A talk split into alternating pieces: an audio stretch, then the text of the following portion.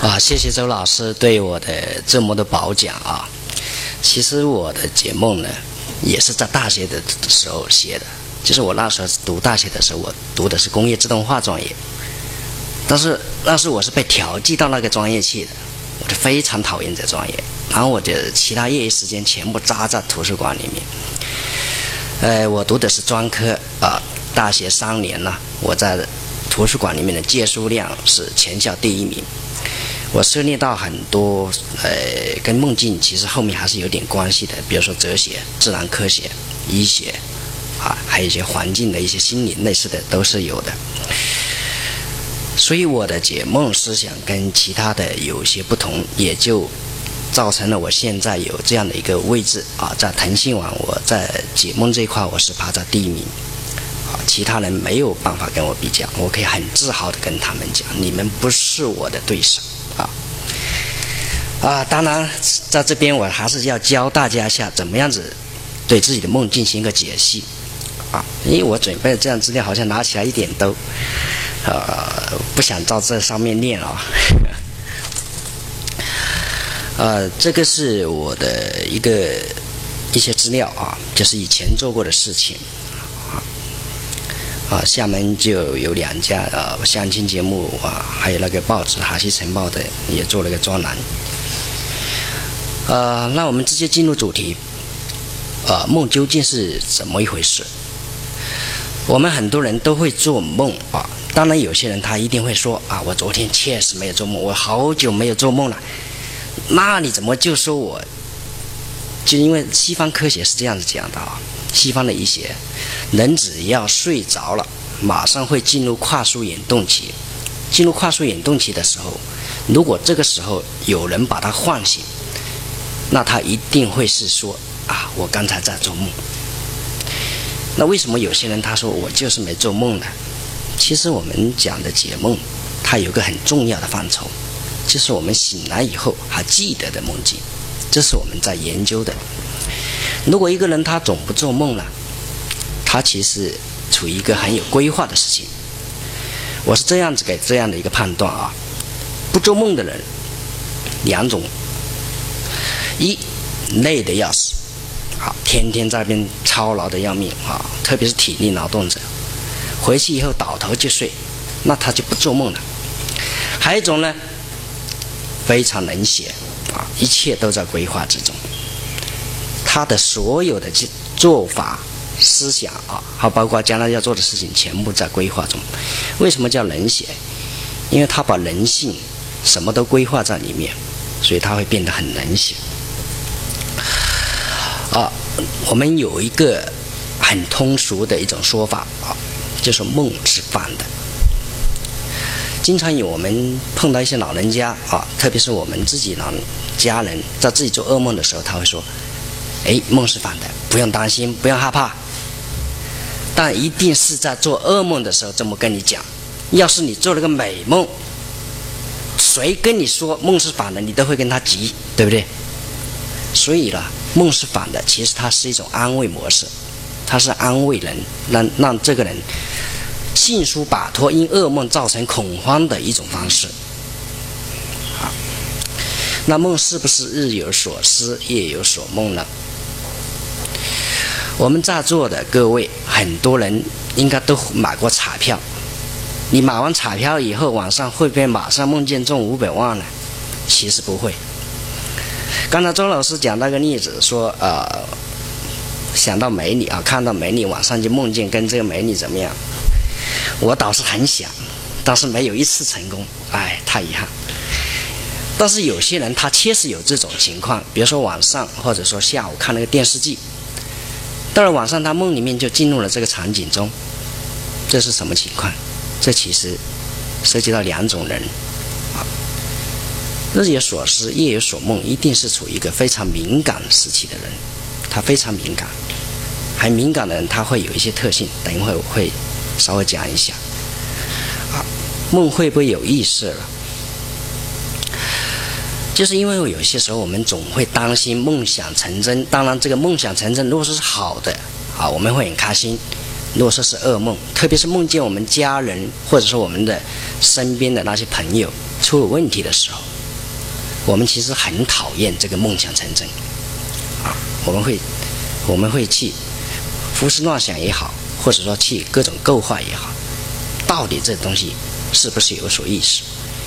因为梦它一定是有个信息存在，它是一种信息，给了我们睡眠睡眠的过程给了我们这个信息，它没有给别人，它给了你自己，它一定是有所有所指的。那我们就要判断这个是因为什么样的原因导致的这个梦境，这就是我一直在研究的一个东西，叫做梦的源头，就是没有哪哪一个梦它会无缘无故的产生，也没有哪一个梦它会没有一点意义，因为信息都有它的价值，只是说是个远期的价值还是近期的价值。怎么解读梦里面的信息呢？是这样的啊，因为我们每个人做的梦呢，他很少说重复的，基本上每个人做梦都是不一样的。我今天做这个梦啊，在一个草地上奔跑，或者被恶鬼追杀，明天又掉到河里去了，啊，或者又有一些其他什么春梦啊，或者其他类似的一些梦境，那是不是不同的梦就一定解析出不同的结果了？其实很粗浅的解梦，所谓的解梦师啊，就是有一种是说看了本《周公解梦》，他就说我懂解梦了；还有一种呢，看了弗洛伊德，他就认为他会解梦了。弗洛伊德的那个梦的解析，其实我说下梦的解析，他实际上是他因为这本书，他成为了心理学的鼻祖，弗洛伊德，所以是他是一个非常优秀的人。但是他的弟子荣格，他已经。把他批得一无是处。啊，因为弗洛伊德他的这本《梦的解析》，他在讲述人的思想以及梦境的源头的时候，他全部归纳到一个字“性”。但人呢，他其实不一定非得是在性这个这么狭隘的一个范畴里面。当然，从解决问题的角度上来讲，弗洛伊德，如果说我们有看过一个电影。好像是叫呃危险疗法，啊，危险疗法，它是一部电影，讲荣格和呃弗洛伊德的一个对一个一个心理有点扭曲的人的一个治疗的故事。他就讲到，其实荣格在呃荣格在对付弗洛伊德的这个理论的时候，他最终还是用了性这个方式去解决的问题，啊，就是一个人。他性，他把它放大化了，它不是仅仅局限于身体的接触，性包含占占领啊。就像我们说，人类他繁衍，他最终，就像我们男的要选择女生，一定会选择最优秀的，自己看上去最赏心悦目的，因为对繁殖，对自己势力范围，或者对自己思想的一个扩充，它是有益的啊。那么梦里面它一定包含的一个信息是什么呢？那就是人，不管你处于哪一个环境，都是你自己在这个梦里面。就像我们今天在厦门，明天在泉州，后天在福州。如果说一个不懂解梦的，他一定会说：“啊，你今天在厦门这个啊厦大这个优美的环境下面，一定是心旷神怡，非常舒服。”然后跑到火车站呢，他是又说你很乱啊，压力很大。呃，这种解梦方法肯定是。有所不足啊。至于周公解梦的那一个了，啊，那个理论它是怎么样子的了？它是，就是他那本书会告诉我们，比如说梦见鸡，就代表不好的事情。啊，我这边先大一下啊。在周朝，周公他是周朝的一个贵族，啊，他代表的是贵族文化。那个时代是奴隶社会，啊，奴隶社会他那个时候的鸡。是祭祀用品，人在这个是人在什么情况下需要用到祭祀？那一定是跟战争或者说死难有关系。所以他那个时候提出来，梦见鸡代表的是不幸，这个是有他的道理。可惜现在的人呢，他只会生搬一套，他把它当成了一本字典套用，那肯定就错了。任何一个结果。他一定有他的文化背景，有他的社会背景，所以，我虽然在反对用周公的一些一些方法啊去套用，但其实我认为周公才是心理学的鼻祖，这是我的观点。梦的核心是人，我刚才有讲到啊，啊，然后现在我们开始进入，就是我对梦境的一个理解。一个梦呢，它可以分成五大块，它里面有人物、时间、环境、事件，还有情绪。每一块它其实代表了不同的内容，还有不同的背景，还有它所解析的结果是不一样的。比如说梦境中的时间。啊，就是我们梦里面，它一定会是有个时间。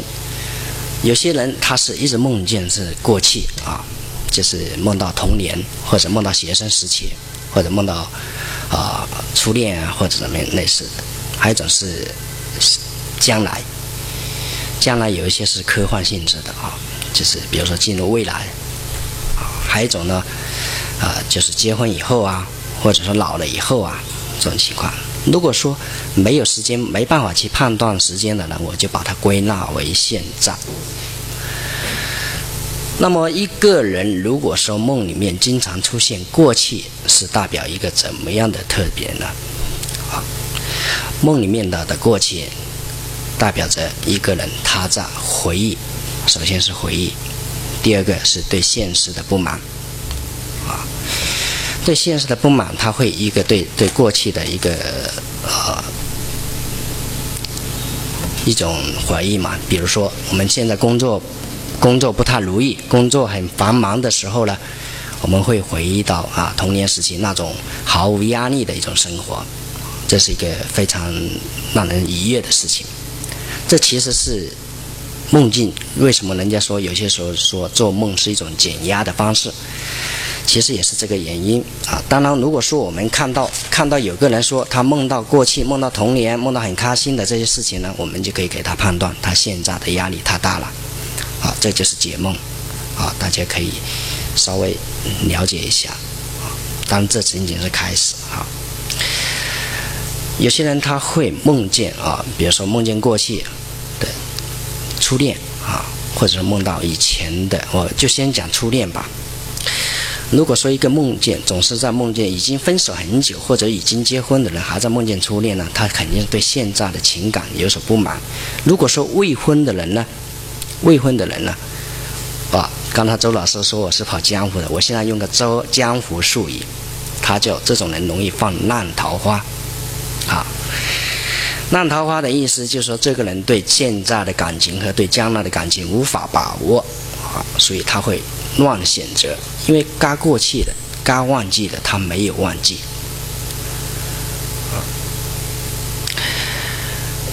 呃，如果说我们说梦见，嗯，在考试的时候，哈，就是我们有些时候，特别是呃，在座的有些是已经走入工作的，就是我们在工作期间梦见回到考试期间，其实是代表工作上面的一个不如意。因为工作人生它就是处处如考试，但是这种其实用到一个通感啊，在语言修术上叫做通感，他把这个概念给概括起了。所以，如果一个人他梦见回到学生时期在考试啊啊，是都是在工作的人，你就知道他现在工作压力很大。为什么说是工作了，而不说是感情的压力呢？因为现在的人呐啊啊，我的分析结果是这样子。很多人他会感情上是很纠结，但他从来不会把感情当成考试。只有工作拿起笔头或者面对上下级的时候，才会有这种类似的感觉。我刚才说了一个是梦里的现在啊，梦里并没有时间特征的，我们通通为现在，也就是近期的范畴。这个些梦境其实代表了一个近期的一个非常。重要的关注点，比如说情绪，对于某件事渴望解决的那种急迫感啊、压力感，还有一种事情，我刚才一开始提到的，就是可以忽略的，就睡前看到了什么，或者白天发生什么，晚上就梦见了什么，这是一个很小的范畴，它代表的现状，它不一定是代表他关注了这个东西。比如说晚上看了一个啊宫廷戏，或者说是韩剧，晚上梦见那个，它不代表他在关注这个，其实是代表的是他有一定的神经衰弱的现状。神经衰弱的人呢，才会很容易被外在的情绪所带入，非常容易，而且是无关紧要的啊。人家人家在电视里面跟皇帝妃子勾心斗角，关你什么事啊？是不是？他在晚上就梦里自己就就变成皇帝了，自己变成妃子了，或者自己在里面去给人家一些指点，这些对现实生活它意义不大，代表的是神经衰弱，需要吃点药，出去外面接触一下大自然，跑跑步会更有益处。梦里面的将来呀，其实我们很多人会说，我为什么我到了这个地方，好像以前梦见过？其实对梦来讲，那就是将来。有几种情况哈，要几种呃，有人分析哈。一种是我们说的一眼梦，其实就是这一类了。一种是对将来事态的判断，比如说我们工作，工作进入了这个工作环境，我会判断将来我会跟这个老板或者说跟这个上级下级会发生一些什么事情，脑袋里面有个判断，啊，在梦里面实现了，去做了。将来发生了这种叫判断型预言梦，啊，还有一个呢，就是比如说我说要去美国纽约啊去搞个讲座，然后我会拿一些纽约的一些学校、一些大学的一些资料。如果说哪一天我真正跑到那边去，哦，我好像到过这个地方，梦里面到过这个地方，其实不是，其实只是说我们的一些看到的资料，它存在的一些记忆存在我们的脑海中。好，在中国的心理学呢，啊，他讲这一类的，因为中国心理学进入心理学进入中国以后，被踢踢掉了一部分东西，就踢掉了信仰，啊，所以他把这一类东西，他归纳为归纳为记忆错乱，可以有很多心理学者他会把这种预言梦的东西当当成记忆错乱，呃，这里要提到一个。叫量子物理学，就是在量子物理学或者说多维的理论空间啊，多维空间理论里面呢，它也经常提到一个预言。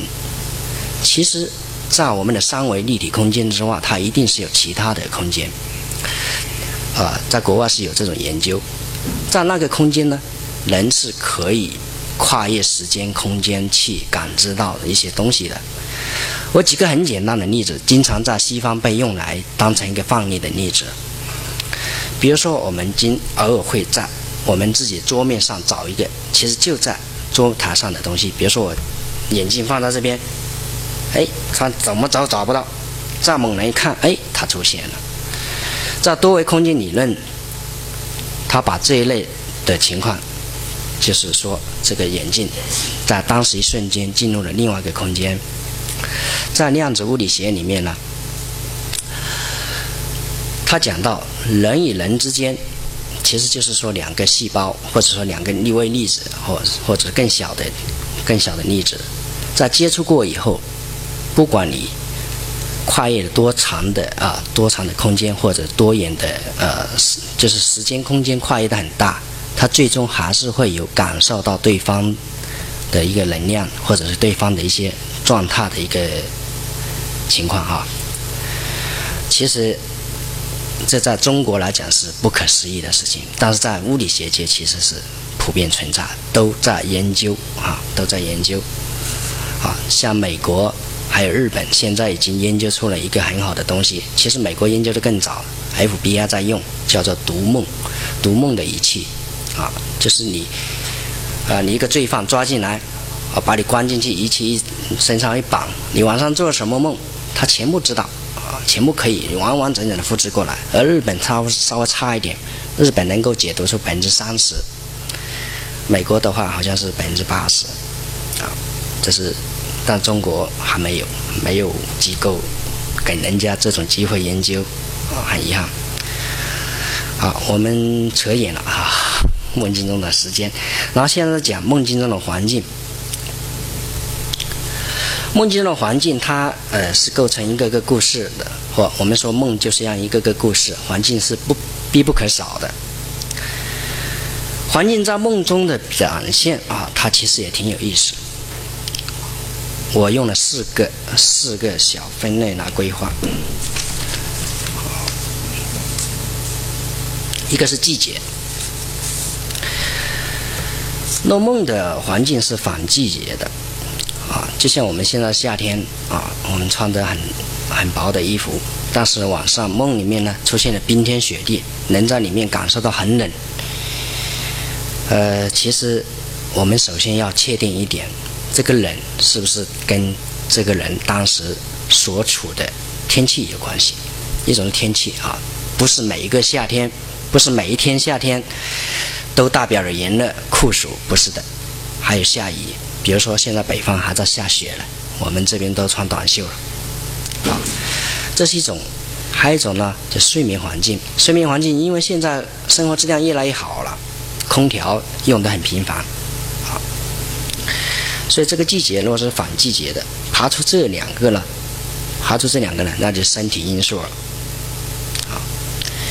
身体因素，它会导致人对一个外界的一个判断。啊，比如说你腿脚冰凉的人，你晚上做梦，你就算在夏天，也许你还是在冰凉的水里面，或者是在雪地里面。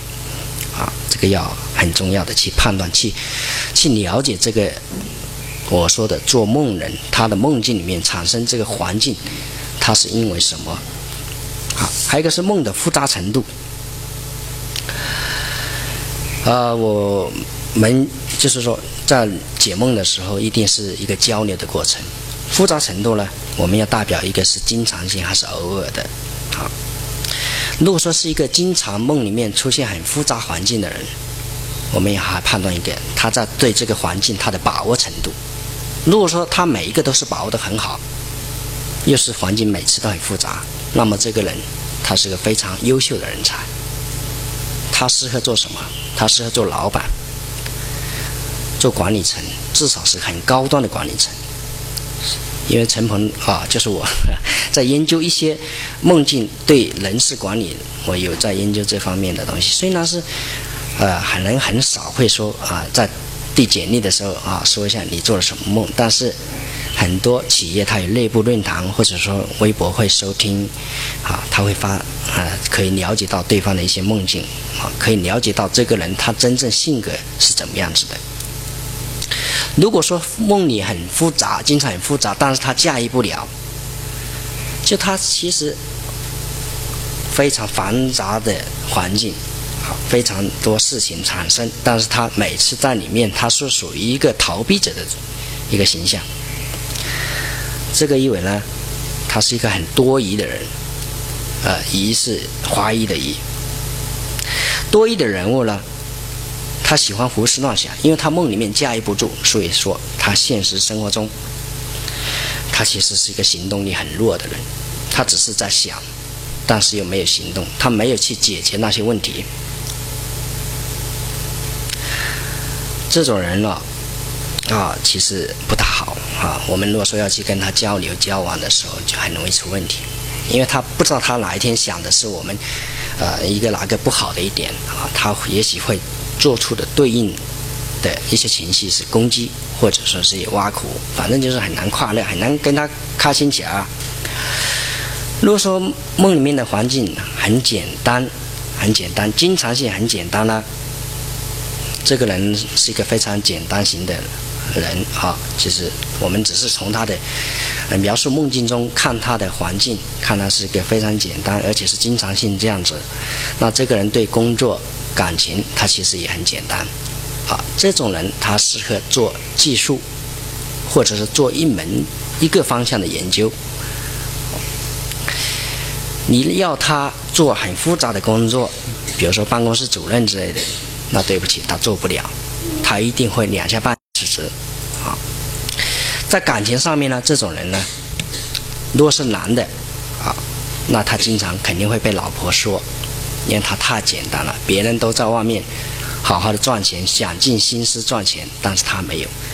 若是是个女人呢，要记住，现在的社会还是一个男权社会啊，女女人就是这个社会给女人定位，她没有说像男人那样子，一个简单的女人，她适合做家庭，啊，就是她是一个旺夫的啊，就是江湖术语，啊，万夫的人，就守家的女人。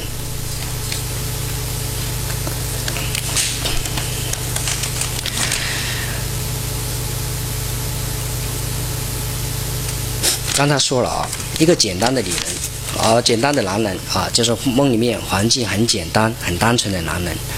如果说他不小心起了一个啊，请了一个是非常活跃的一个男的呢，蛮非非常一个活跃的女的呢，这个男的就有个问题啊，他戴绿帽子的程度很高啊，控制不了。江湖术语啊。啊，然后第三点，我们看它的破坏程度，就是这个环境对他来讲它的破坏程度。因为我们经常在梦里面会出现一些山崩地裂，或者说是一些打砸抢啊这样的一个很不好的一个梦境啊，比如说被追杀、被砍啊，或者说打架斗殴这样的一个梦呢，其实我们还是要看这个当事人在这个梦里面他所。能不能把握这个位置？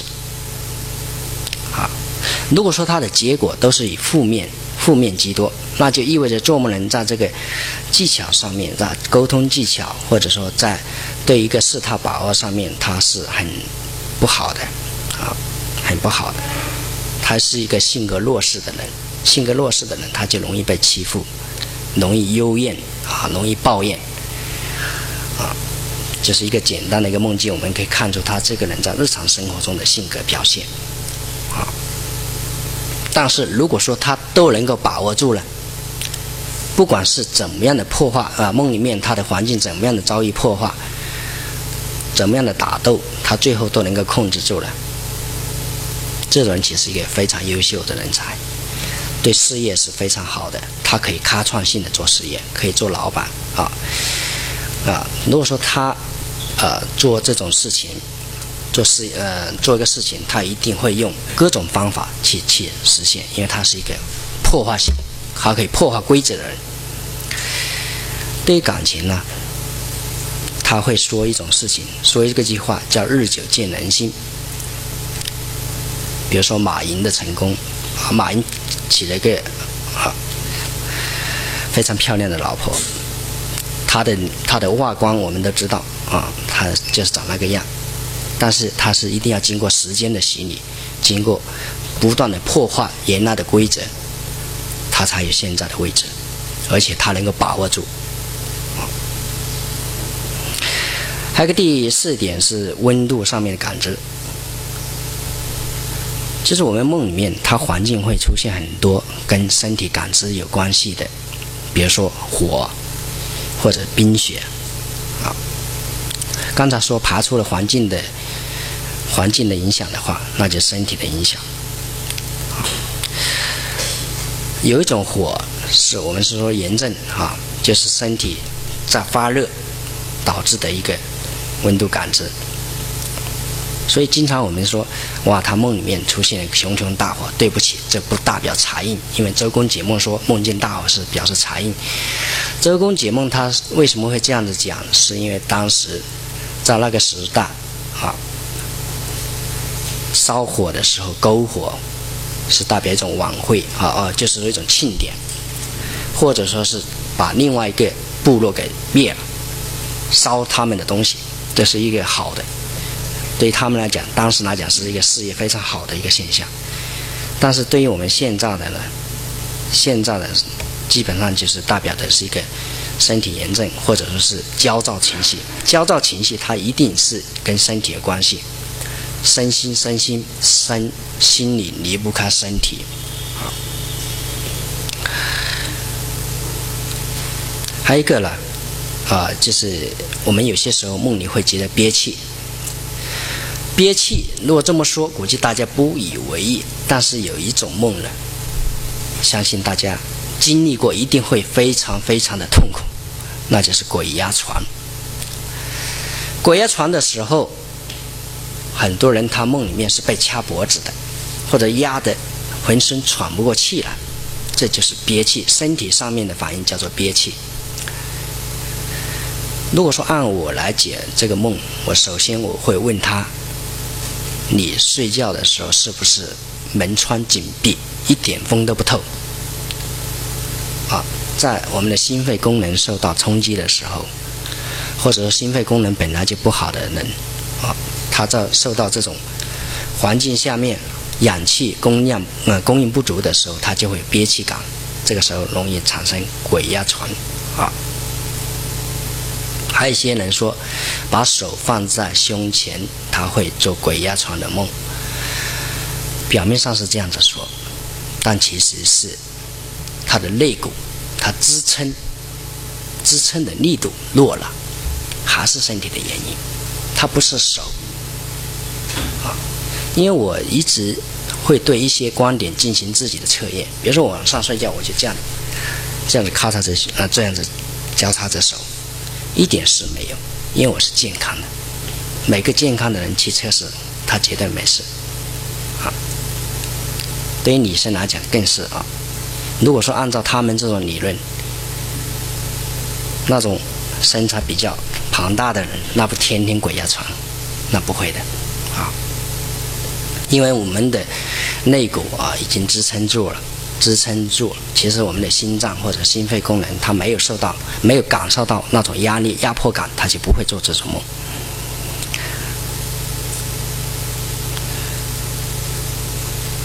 如果说啊，如果说这种情况出现这种压迫感的啊，有些时候其实还有一种情况就是体内缺水，这是一个中医的观点啊。如果说脸蛋比较黑啊，脸神比较黑呢？那他睡前为了排除这种情况，他只能喝一口水。如果说是健康的，那就喝一杯。啊，脸比较黑的，他是属于肾阳虚的问题。肾阳虚喝多了，他会尿频，睡不好，不行。身体又缺水，他所以他只能喝一口。好，然后我们讲第三个结构，啊，梦里面的人物。人物是梦境的一个主体啊，不管是你在什么样的一个环、怎么样的梦境，核心其实就是人。所以我解梦，他一定是一定是抓住人在这个环境里面的感知，还有他在他在这里面是怎么样子跟别人交流的。如果说是梦里都是啊，都是那种。表演形式，好，就是我，比如说我梦里面出现，我在这边给大家讲这个讲座，或者说我在台上给员工做一些指示，或者说我在一个部队里面大年轻人去打仗，这种叫表演模式，或者说领导模式，这种其实是这个人他希望自身价值被认可的一个特征。如果说他现在是一个，已经是到了一个高位，那么这个人是一个非常好啊，就是说他将来做事业会非常棒啊。如果说他还没有达到那个高位，如果说你是他的老板，刚好知道他有做这种梦境，那么给他一个机会，他会做得非常好。有一种情况呢，就在梦里面跟别人交流总是受挫啊。比如说，我梦到一个我非常喜欢的所谓的女神啊，我去跟她搭讪，结果她狠狠地拒绝了我。这种情况有要分析，有有有几个细节要区分一下啊。一种是未婚，假如我未婚，我在这种情况下梦见自己喜欢的人，我去搭讪，然后被拒绝，意味着其实就是我们自己在。面对感情的时候，缺乏主动，希望别人来啊向自己表白，或者说自己表白的时候，千万千万不要拒绝我啊！女孩子有这种梦境很正常，因为社会给女孩的定位它比较宽啊，都是说希望男孩子追。如果说男孩子做这种梦呢？这个人想要娶一个非常优秀的女生，那不可能，他只能去找一个很瓜的、没什么人追的、没有什么竞争力的女生做自己老婆，不然他气一次败一次。啊，如果说梦里面啦，都是旁观者的角度，所谓旁观者角度，就是梦里什么事情自己都没有融入。我们在讲梦的时候，有些时候讲的啊啊，其他什么动物啊，或者发生什么事情，或者其他的一些，都是在讲别人怎么样子，或者别的动物或者怎么样，或者环境怎么样子，唯独没有说自己在这个梦里面做些什么事情。这就是旁观者的角度。旁观者角度，如果说只是偶尔性的，那这意味着他是处于一种观望的态度。如果说是长期性的，那这个人呢？如果说我是老板，碰到这种人在我的手下，那你只能给他一种位置，就是这种活，他永远不需要动脑子的活。如果说需要他动脑子的，对不起，他做不好。如果说这个人不小心啊，很不巧，他成了我们的家人。那我们不能视而不见，我们就要不断的去引导、去参与、鼓励他去参与一些有挑战性的活。这是从解梦里面跳出来看生活怎么样子去面对的一个事情。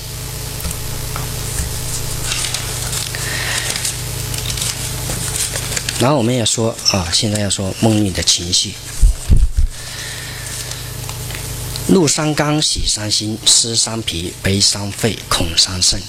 这个是中医五行，中医里面的一个基础课程啊，就是最基础的东西。他的意思呢，一个人总是生气的话，他是会伤害到肝脏的。若是一个人天天很开心啊，他他的心脏功能是不怎么样的。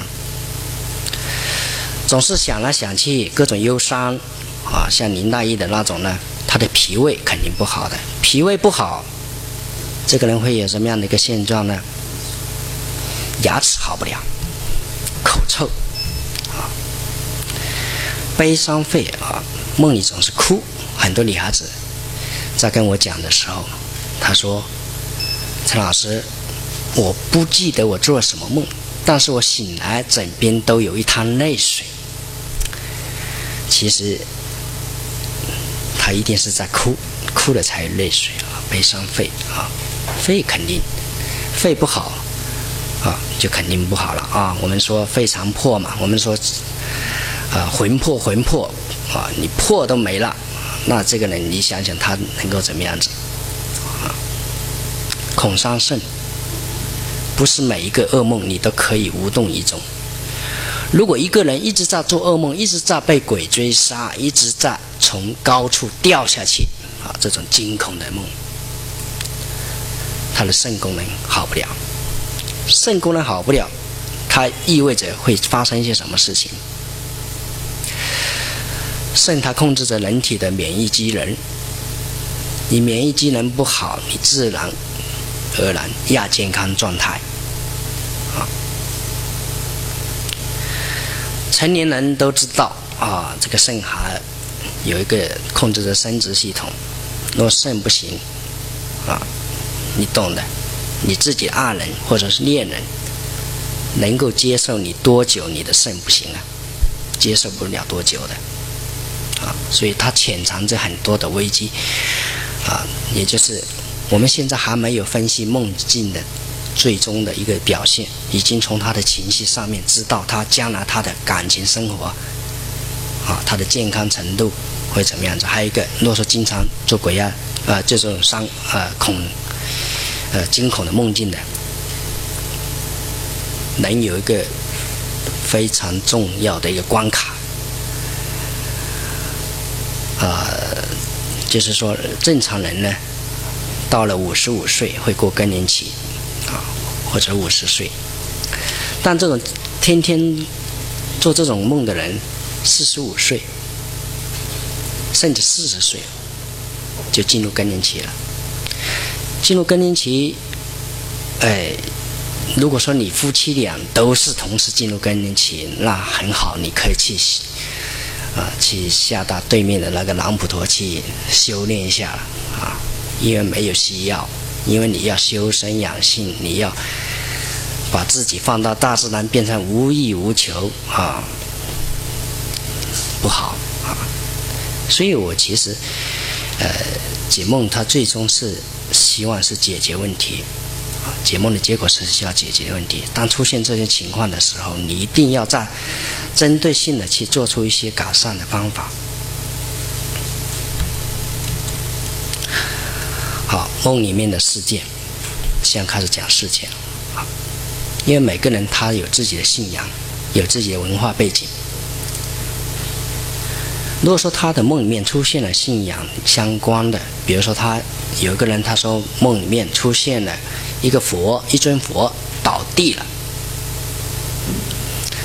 我们还看他是开心的还是恐慌的。如果一个佛倒地，他很开心，他只把它当笑话来看，那说明他脑袋里面他意识里面对这个信仰他是不尊重的。如果说他是很恐慌，那他一定是很很在意这个事情。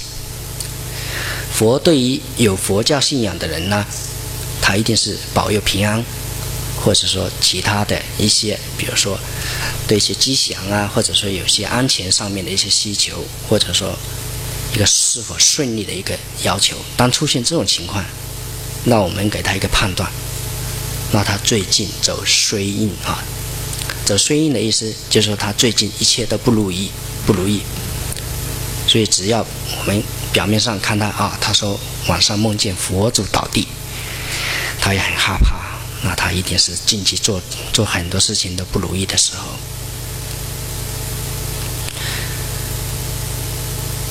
呃，有些人他是没信仰的啊，其实。在没有信仰的国家，我们知道啊，就是执政党没有信仰的国家只有两个了，啊，中国和朝鲜，啊，且不提这个啊，有点敏感。那我们要了解一个，就是怎么样子从这个里面去解决问题。比如说，有些人他梦见了鬼，鬼有几种，一种是西方文化里面的鬼。一种是中国文化里面的鬼，西方文化里面的鬼呢，它是基于啊，或者是上帝或者其他的啊，一般说上帝吧。这是对于这个人这种人他的解决方式啊，对于他造成的恐慌，或者说对于一个人他最需要正心神的解决方式，对他来讲，一个十字架的效果，比你一直跟他讲说这世界上没有鬼效果好很多啊。这解决问题的角度，我们要要去判断，呃，这个东西的价值，还有他所付出的成本。比如说，一个他天天见鬼的人，梦里有鬼的人，你天天跟他灌输说这世界上没有这个东西，也许你花费的时间成本，或者说你花费的其他的成本，他会远远超过你给他一个对他来讲能够马上镇住心神的东西，比如说。一个小小的挂件，一个佛珠，啊，这个是跟信仰有关系的啊。然后我们要讲的这个事件是否跟情感有关系？这个情感包括家庭情感、婚恋啊，还有友情。如果一个人呢，他梦里面出现的是跟父母亲产生争执、打架。啊，就像罗志祥，啊，台湾的这个很出名的一个歌手，他做了一个梦，让我对他的判断是非常低，因为他在梦里面他打了他老妈一巴掌，啊，虽然他事后他无数次的表示呃这边表现说，啊，我其实很爱妈妈，但是他梦里刷了他妈妈一巴掌，啊，这个人代表他对。外界他在公众场合上的表现，跟在现实生活中对家庭的表现是完全是两个概念。所以从意意识角度上来讲呢，其实我们可以判断，因为人的最人的感情，它的最根源的地方一定是亲情。我们想一个例子，为什么我们会遇到一些很凶险的时镜头啊？就是比如说我们摔跤，或者说有个东西压过来的时候，我们本能的要叫出一句叫什么？妈呀！啊，这其实就是亲情，在人脑子里面它是根深蒂固的，是最基础的情感，没有哪一种情感可以超越这个。但是这种情感如果说被破坏掉了，被无视了，啊，被呃或者说被小看了，那么这个人等他老了以后，他会遭遇同同样的同样的待遇，也就是说。老了，他的孩子对他也不好啊。江湖术语叫“老来孤寡”，就是其实没有太多人，孩子不会去尊重他的意思。然后有些时候，我们经常会梦里面出现说跟前恋人或者现恋人二人之间的一些呃情感纠结，其实这种梦非常非常的多。很多人他会说梦里面出现跟啊自己的爱人或者恋人、自己另外一半出轨，这是不是真的？他就出轨了了？我认为啊，解梦要讲证据，判断也要讲证据啊。有些时候是一个多疑的人，他会导致这样的一个呃梦境的产生啊。有些情况它是真实，所以这个时候解读的时候。我更注重一些能够产生啊产生这种证据的一些元素，比如说味觉，就气味。如果说你的梦里面出现的另外一半，那个味道它出现的是另外一种异性他身上才有的味道，这种味道是身边的人传过来的，是你睡着的时候。从你旁边，从你这睡眠的空间里面传过来，他进入了梦中进行了一个演绎，那这个你就基本上可以判断一些，啊，有一些解读。当然，如果说这个人刚好是经常出入于这种场所，那你就要排除这种判断。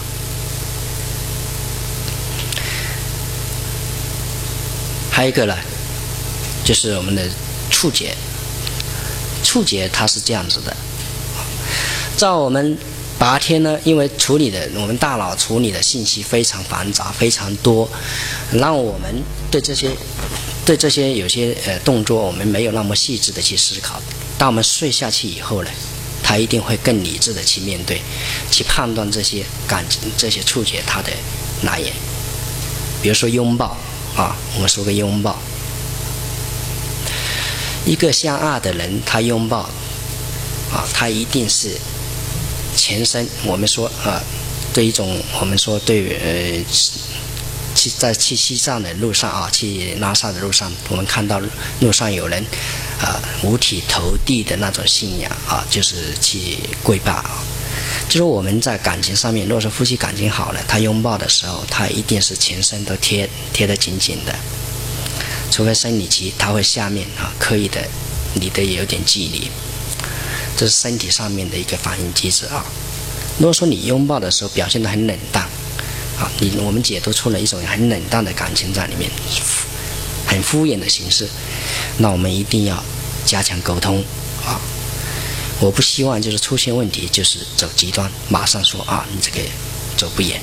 当然，如果说我们从解决问题角度上呢，去做了这些事情，啊，去做了对这些情感改善的事情。那他一定会是感情会越来越好，把握度也越来越好，对情绪管理也会越来越好。情绪管理就是情商啊！大家其实有些时候看看情商的书蛮好。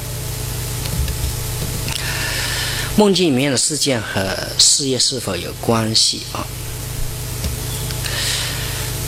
对事情来讲呢，如果说是如果说技术型的，它一定是朝着一个方向。他不会那么空放，啊，不会这边跳一下，那边跳一下，一定是一个事情，他会，呃，就算他换了一个事情，但是还是围绕着这个核心在走。而管理型的人才呢，啊，他会一定是在人与人之间在边交流，他不是事，他是在人与人，啊，而业务型的，他的目的性会非常强。目的性非常强，就是说他不管到了哪一个位置、哪一个空间，他还是在做同一件事情。这叫业务型，它是一个非常好的，就是将来你可以根据你自己梦境去选择自己的职业，啊，就是你判断自己属于哪一种人才。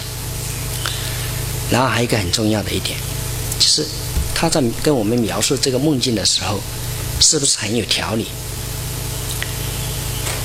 这是描述过程，其实它就是现实生活中对一件事情的管理的一个方法啊，一个一个性格。有条理的人，他做事情肯定会更有章有形，可以做得更好。如果说很乱、很混乱的人，这个人一定是经常纠结感情的人。就是你在做很多事情的时候，可以进行一些判断。呃。刚才了，呃，五大五五种结构我已经讲完了。就是一个梦境，它可以从时间、空啊、环境、感知，还有一些呃，就是我们说的情绪、人物这五大哦，这个方向去解读啊。就是一个梦，我们拉出来以后，把它肢解掉以后，可以解读出很多他生活里面。他会做出的一些反应，然后我们再去给他推断，什么样的推断呢？他有这些有这些基础以后，比如说把它放在婆媳婆媳这个位置啊，就是结婚以后跟婆婆的一个相处的位置，这种性格他会做出什么样的反应？那你就可以判断他会在这个时间出现怎么样的一个结果。解梦。所谓的有些呃意识，其实就是这样的推断出来的。好，比如说还有一个，他在判给你一个给你一个金钱啊，给你一个物质上面，比如说一个房子，你在面对这房子的时候，他的一些反应，其实我们每一块梦境每一块可以把它抽离出来去啊，去对过去啊，性格也好，或者身体也好，比如说肾，我们刚才说的。一个经常梦里面很惊恐的人，你把他拉到去跑马拉松，他跑得下来吗？肯定跑不下来。啊，如果说，比如说我们刚好知道他第二天他要报名去做这事情，你就给他劝劝一下，不用去了，跑不下来，啊，也许中途就会倒了。因为跑步它是锻炼肾脏的，锻炼心肺肾啊。所以其实很多时候这些知识啊，刚才我讲的一些，我们可以看到跟环境环境学有关系啊。对了，还有一个我刚才说环境的话，一个色彩我补充一下啊，就是每一种色彩它会对人造成影响。如果一个呃经常梦里面很冰冰凉的人，他一定适合适合怎么样子？适合盖一床暖色系的被子啊，或者说。你在睡觉的时候，在被子被子下面搭一个厚的衣服盖在那边，你晚上就睡觉的更好了。好，现在我就讲几个比较娱乐一点的啊，就是解梦角度看男人的性格。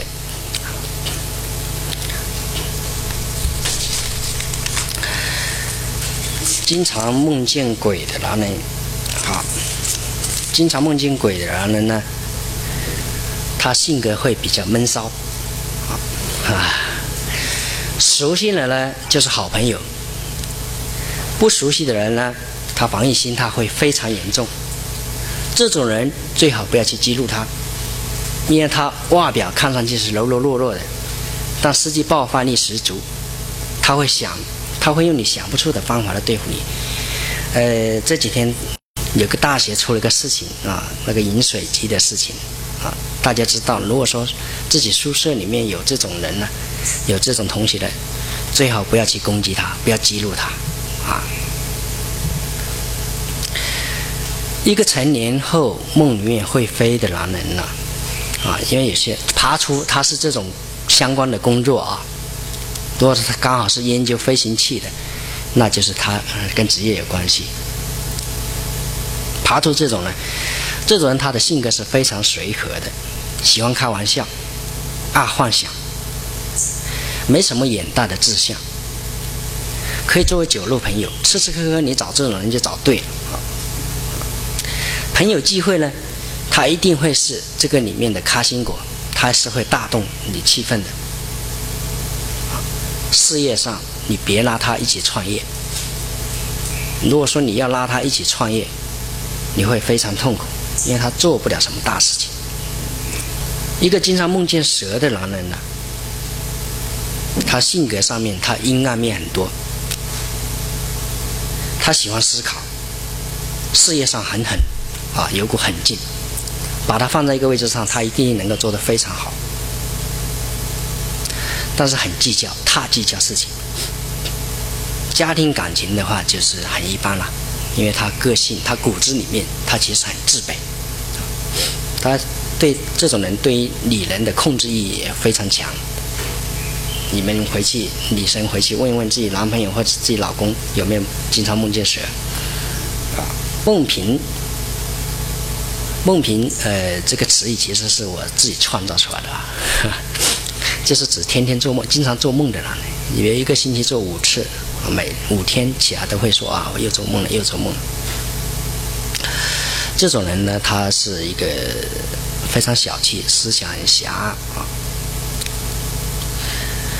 还非常冲动行事，非常冲动啊。然后他思考的东西又深，又没什么深度，非常浅，听风就是雨啊。如果说一定要把它归类一下，这种人算客气。啊，不好！不做梦的男人，啊，有人肯肯定说我其实很久都没做梦了。其实我刚才好像一开始有讲过，呃，其实就是说醒来不记得有做梦、有梦境的人，他这种人呢，他性格很果敢，做事有规则、有规划，他只按自己的思路走，独断，非常独断，但是他迷信权威。只要他判定为权威的，他会把自己当成海绵一样，把它吸收它的养分。所以，这种人他一定是缺乏浪漫色彩的。如果说你找了这种男人，你要给他讲浪漫，那你是自讨苦吃，自讨苦吃啊，那肯定是不好的。但是他做事业啊，或者说你要他给你点钱花，那太容易了。好，现在呢说解梦角度看女人的性格啊，说男人得说一下女人啊。经常梦见鬼的女人呢，她性格比较内向，渴望温情啊，就希望能更多的关心她。事业和感情都是希望非常稳定，但是她很多疑，非常多疑，很要命啊。如果说时间长了，这种女人她会，我们会用一种一种形容词来说啊，叫做“可怜人必有可恨之处”。啊，其实我们经常说的可怜，其实还都是很可恨。真正挖掘下去了，真正要解决这个问题呢，他其实需要的更多关爱，需要更多的别人去肯定他所做的事情。他每做一件事情，你去给他肯定。你不要急着说啊，你这个又做错了，那个又做错了，或者这边可以怎么改？不要马上去做这个事情，给他点时间，他就会做得非常好。啊，梦里会飞的女人啊，经常梦里面啊，又变成超人了，或者长一个翅膀，像小鸟一样飞的啊。性格上有两个字形容，很可爱，非常可爱，没有城府。他非常容易被同学、同事啊喜欢，因为他很单纯，没有那么多，没有那么多城府，他是简单的快乐啊，简单，非常简单。也就是说，这种人如果说启程啊，谁娶了她很幸福，简单嘛，啊，没有那么多花花肠子嘛。经常梦见蛇。其实每个人都很讨厌梦见蛇，但是往往又经常梦见啊，经常会有人梦见啊，这个频率呃，如果是过高了，就有点问题啊。性格很多变，这种人性格很多变，好被动，容易被异性左右。就这种女人女生呢，很容易被男人带着走啊。就是今天夸你一下，你就跟他出去了。所以他的悲剧是烂桃花多啊。追逐他其实很内心是非常追希望有一个真感情的。但经常被肉欲控制，就是被性所占了啊！认为两个人在一起啊，睡在一起就是爱情，是这种人，他经常容易做出的一些误判，身体还经常很虚弱啊，比较虚。对他来讲呢，他没有太多的呃攻击性。他没有他的攻击性，但是感情就是情感多变，所以有些时候我会跟这种人讲：你心是很善良，可惜你的交友圈都有问题。孟平的女人，孟平的女人，从性格层面上来讲呢，她真的是一个非常好的人，但是因为经常容易焦躁不安而得罪别人，所以他更容易说放小人。这种人还有一个人，还有一种词语，就是说，刀子嘴豆腐心，对家庭的杀伤力是非常强的。因为我们知道有一种冷，有一种暴力叫做冷暴力，冷暴力就是语言语言攻击啊，一句话恨不得把你压死，这是一个非常不好的啊性格特征。家庭和睦指数就是非常非常的低。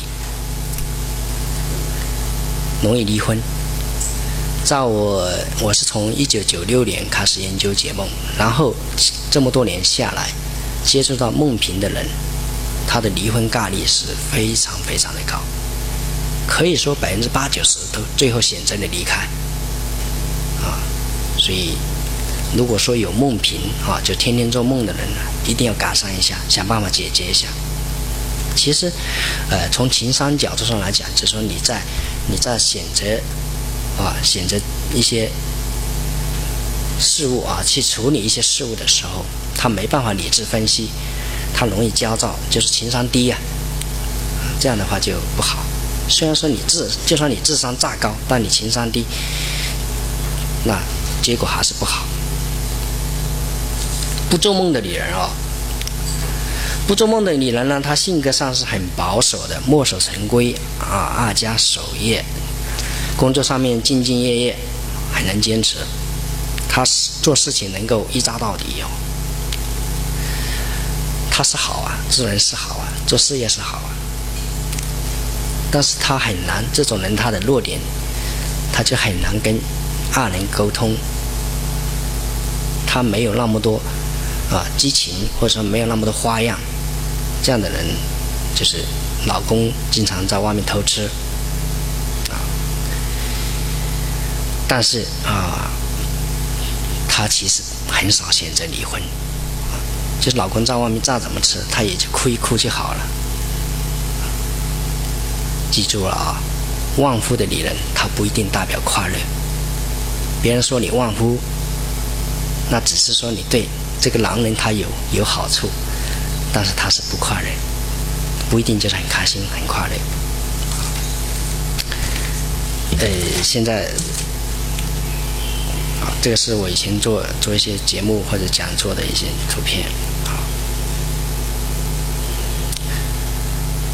啊，我认为哦，呃，这句话也是我经常在微博上用啊。有梦想的人更有未来，懂梦的人呢，他更懂人生。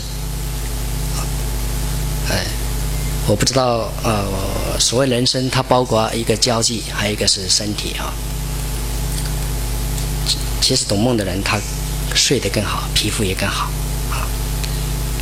那下面就进入自由提问。